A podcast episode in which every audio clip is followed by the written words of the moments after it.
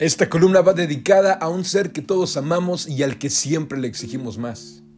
Aquel que adoramos cuando está presente y que extrañamos como a nadie cuando está ausente.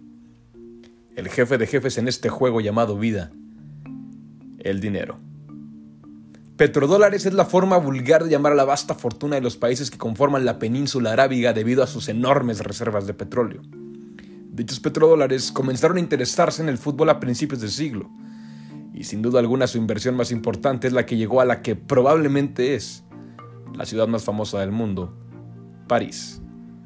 Cuando en el año 2011 el grupo Qatar Sports Investment adquirió la totalidad del Paris Saint-Germain. Desde entonces, esta escuadra se ha jactado de contrataciones espectaculares. Zlatan Ibrahimovic, Edinson Cavani, Ángel Di María, Neymar Jr., Kylian Mbappé, Sergio Ramos y Lionel Messi son solo algunos ejemplos del poderoso plantel que este equipo ha tenido durante la última década. El club parisino se ha apoderado totalmente del fútbol francés, ganando 7 de 10 ligas desde la compra catarí. Sin embargo, la liga francesa nunca fue ni ha sido el objetivo del PSG. A donde siempre han apuntado es a donde nunca han logrado, la Champions League. La llegada de Lionel Messi parecía, al menos comercialmente, la antesala para por fin conseguir levantar el trofeo más importante a nivel de clubes. El tridente junto con Neymar y Mbappé se convirtió, mínimo en cuanto a nombres, en el más poderoso del mundo. Sin embargo, el resultado fue otro, y la dinastía del fútbol dio un golpe sobre la mesa, pues el PSG quedó eliminado por nada más y nada menos que el máximo ganador en la historia de la UEFA Champions League, el Real Madrid. El duelo no solo era deportivo, sino también simbólico el dinero contra la tradición, la modernidad versus la historia, París Saint-Germain contra Real Madrid. Desde luego que los madridistas también son poderosos económicamente. Sin embargo, el club blanco, debido a su pasado, se atiene a más que eso al disputar un partido. Los franceses parecían tener la serie en la bolsa. Dos goles de ventaja con más de tres tiempos jugados y solo 30 minutos restantes. La lápida ya tenía tallado el nombre del Madrid. Sin embargo, los merengues recordaron ser el mandamás histórico de la Copa de Europa y en cuestión de minutos, comandados por su capitán Karim Benzema, le dieron la vuelta al marcador en una de las remontadas más bellas en la historia de la Champions. Lo sucedido en París la semana pasada es solo otra prueba de que se necesita mucho más que una cartera gorda para tomar relevancia en el deporte. Bien dicen que el dinero no compra la felicidad, y el fútbol tiene un tipo de cambio muy curioso. Lo que compras en el mercado no siempre es lo que verás en la cancha sin importar cuán alto haya sido su precio. Y tal parece que los petrodólares son capaces hasta de llevar un mundial a sus tierras este año. Pero no importa cuánto dinero tenga, nunca, nunca les alcanzará para comprar al fútbol.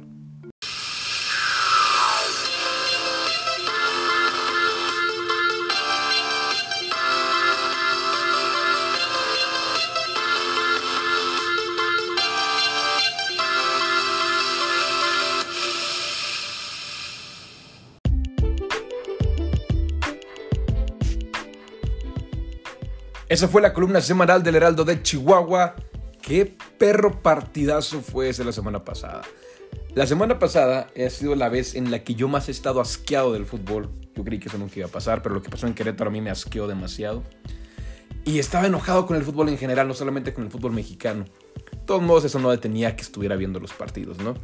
Y llega el partido del París-Madrid, no mames se me olvidó todo lo enojado que. Yo soy como que, fui como que la novia enojada, así, súper emperrada con su novio, y que llega su novio acá con un regalazo y dices, ay cabrón, ya se me olvidó por qué estaba enojada. Ah, sí, yo fui la novia enojada dramática de, de esta relación llamada fútbol, porque sí, el que tiene las riendas en esta relación no soy yo, es el fútbol.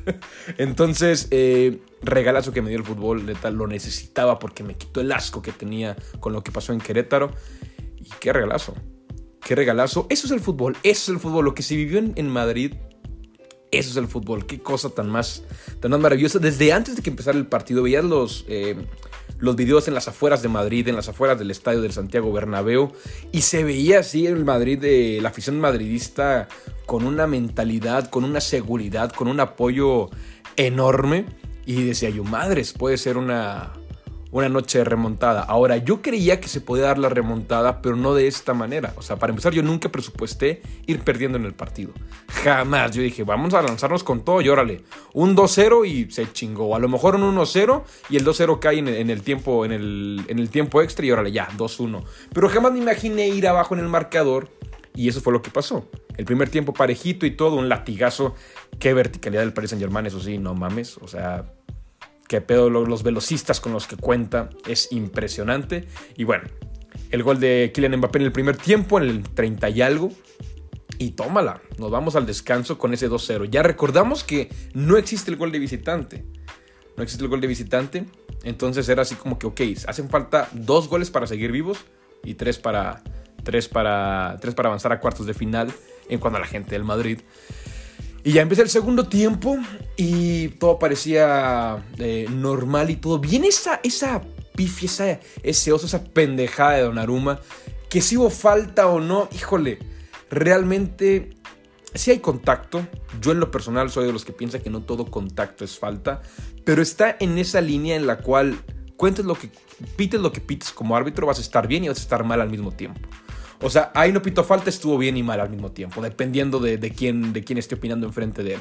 Y si no lo pitas, digo, y si lo pitas, también estás bien y mal al mismo tiempo. Entonces se llega a un círculo vicioso que, no tiene, que no tiene sentido. No es una falta clara, eh, no es una, una jugada limpia, clara tampoco. Entonces, eh, que nos pasamos a eso, órale pues, gol.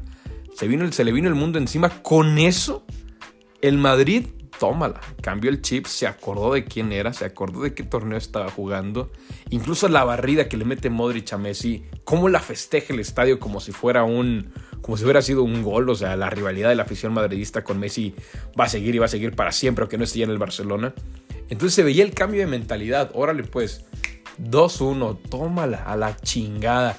No sé en qué momento se terminó de, revisar el, el segundo gol cuando ya estaba llegando el tercero. O sea, fue una cosa de dos minutos así en chinga. Y en cosa, en, hablando de tiempo, de tiempo activo, fue una cosa de a lo mejor 10, 15 segundos. Se mete el segundo gol. Órale, ahí se detiene el partido en todo lo que lo revisan y la madre. Saca el Paris Saint Germain. Órale, sí fueron como 15 minutos de tiempo activo. Fue una cosa de locos. 3-1, 3 goles de Karim Benzema. Lo de Luka Modric está loco. Alguien dígale que tiene 36 años, que no se mame. No tienes 20, cabrón.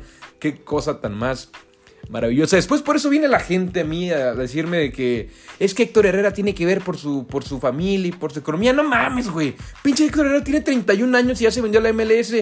No estoy diciendo que tiene que, que actuar como los mejores del mundo, pero un poquito de mentalidad, güey. Ahí tienes a Andrés Guardado, por ejemplo, 35 años capitán de un equipo que está ahorita en zona europea de, la Liga Española. Eso es mentalidad. Pero bueno, mi Luka Modric, qué perro partidazo se aventó. Hay una foto muy cabrona. En el segundo gol, cuando se echa el pique, hay una foto muy cabrona donde está ese güey solo, rodeado como de siete cabrones del París. Y es cuando le mete el pase filtrado a Vinicius, que después termina en gol. Asistente de Modric o también. Entonces, híjole, fue, una, fue un partido loquísimo y las consecuencias que esto está trayendo. El partido de liga que siguió en este fin de semana del Paris Saint Germain lo ganan 3-0, lo ganan sencillo, pero se llevan una abucheada. Sobre todo tres nombres: Neymar, Pochettino y Messi. Esos tres cabrones los traen hasta la madre. Vi un video de una, de una televisora deportiva francesa y lo que están enojados con Neymar de que, güey, el güey, sí, mucho nombre y todo, pero el güey juega, ha jugado la mitad de los partidos desde que llegó porque se le ha mantenido lesionado y la madre, órale. Pochettino es como que, güey, tienes un pinche carrazo de lujo y no lo sabes manejar, también lo están mentando la madre. Y lo de Messi también lo tiene hasta la madre. Los tiene hasta de manera amarillista, o sea, yo estoy de acuerdo que Messi no dio una serie buena, de hecho dio una pésima serie, incluyendo el, el penal que falló en el partido de ida contra Courtois lo que terminó pesando. Lo que terminó pesando es. Porque claro que pasó. Claro que pesó. No mames, no digan que no pesó. No mames. Este. Entonces lo de Messi es como, güey, le están atacando. O sea, hasta lo están criticando porque el momento que se acabó el partido, el güey no se echó al césped y no le pegó al piso y la madre nomás se fue a los vestidores. ¿Qué me hizo para mí? O sea, a mí eso X, ¿no? Es el cabrón ya se querer de ahí como todos los cabrones de París. Ya no querían ver al Madrid festejar. Yo eso yo no lo veo mal. Pero a eso me refiero. O sea, hasta lo que no está mal se lo están reclamando así que con todo, o sea, la afición parisina está emputada con Messi, lleva dos o tres goles en la liga francesa, es impresionante, o sea, están enojados con su rendimiento. Están muy, muy, muy, muy enojados. ¿Qué pasó? Abucheado. Abucheado totalmente por la gente del París. Creo yo con, con cierta... No voy a decir que razón, yo soy de los cabrones de que si apoyas un equipo apoyan en las buenas y en las malas. Reclámale y todo, pero así como que abuchear y humillar de manera despectiva, yo no soy de ese tipo de aficionados. Pero ¿qué argumentos tiene el París y la afición para estar enojados con Messi, con Pochettino y con Neymar? Totalmente. Y la otra cara de la moneda, el Madrid se disparó. Se disparó con toda la motivación. El partido contra el Mallorca también se gana 3-0. Eh, entonces fue, un perro, fue un perro partidazo. Eso es el fútbol. A mí, por esto veo estas chingaderas para sentir esto que sentí durante ese partido. Lo de Karim Benzema fue una cosa espectacular. Eh, el, cambiaron las reglas del balón de oro, eh, unas cuantas. A ese nivel de polémica llegó el último ganador, que fue, que fue precisamente Messi. Y ahora va a ser cada temporada, ya no va a ser por el año calendario, va a ser por el año futbolístico, que va de, medio año, va de agosto a julio o de julio a junio, como lo quieran ver. Eh, y creo yo que para esa temporada, mínimo en el top 3 de candidatos, claro que está Karim Benzema. Ha sido impresionante lo que ha jugado el francés, el gato. Una cosa de locos, qué partidazo. Seguimos aquí en la futboliza. Y ya no más para redondear el tema de Champions League, ya están los ocho calificados a cuartos de final. El Bayern termina por aplastar al Salzburgo en su casa. Se sabía que el partido de ida había sido un accidente. Hubiera estado chingoncísimo que, chingoncísimo que hubiera ganado el Salzburgo por la mera anécdota. Iba a terminar siendo irrelevante. Sabíamos que el Bayern iba a aplastar en el Allianz. Entonces, así fue. El Bayern sin ningún problema. El Inter Liverpool estuvo, estuvo muy buena la serie. Hubiera sido muchísimo mejor si el cierre del partido de vuelta hubieran sido 11 contra 11.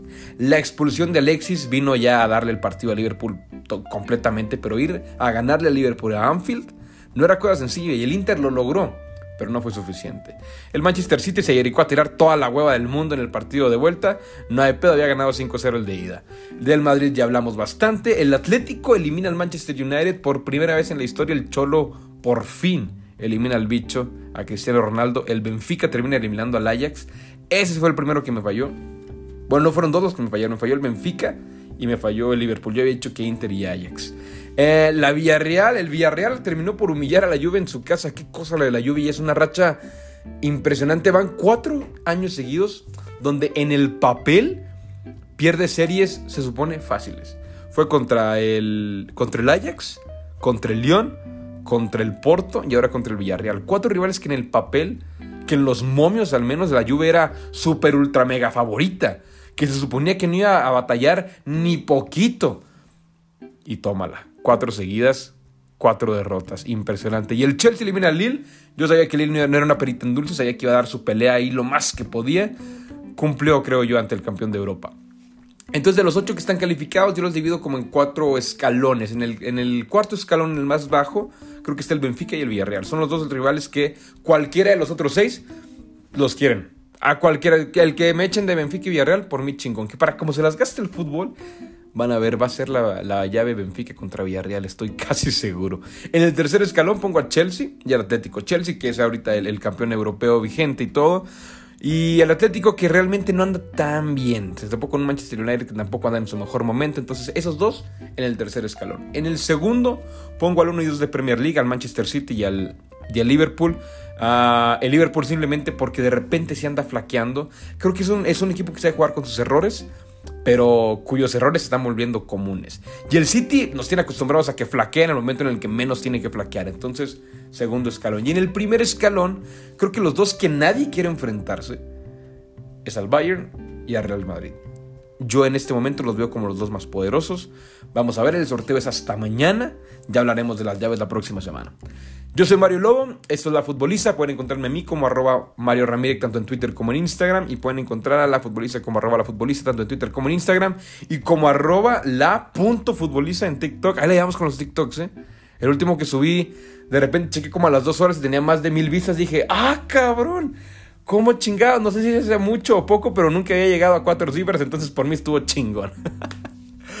Yo los amo. Lobo out.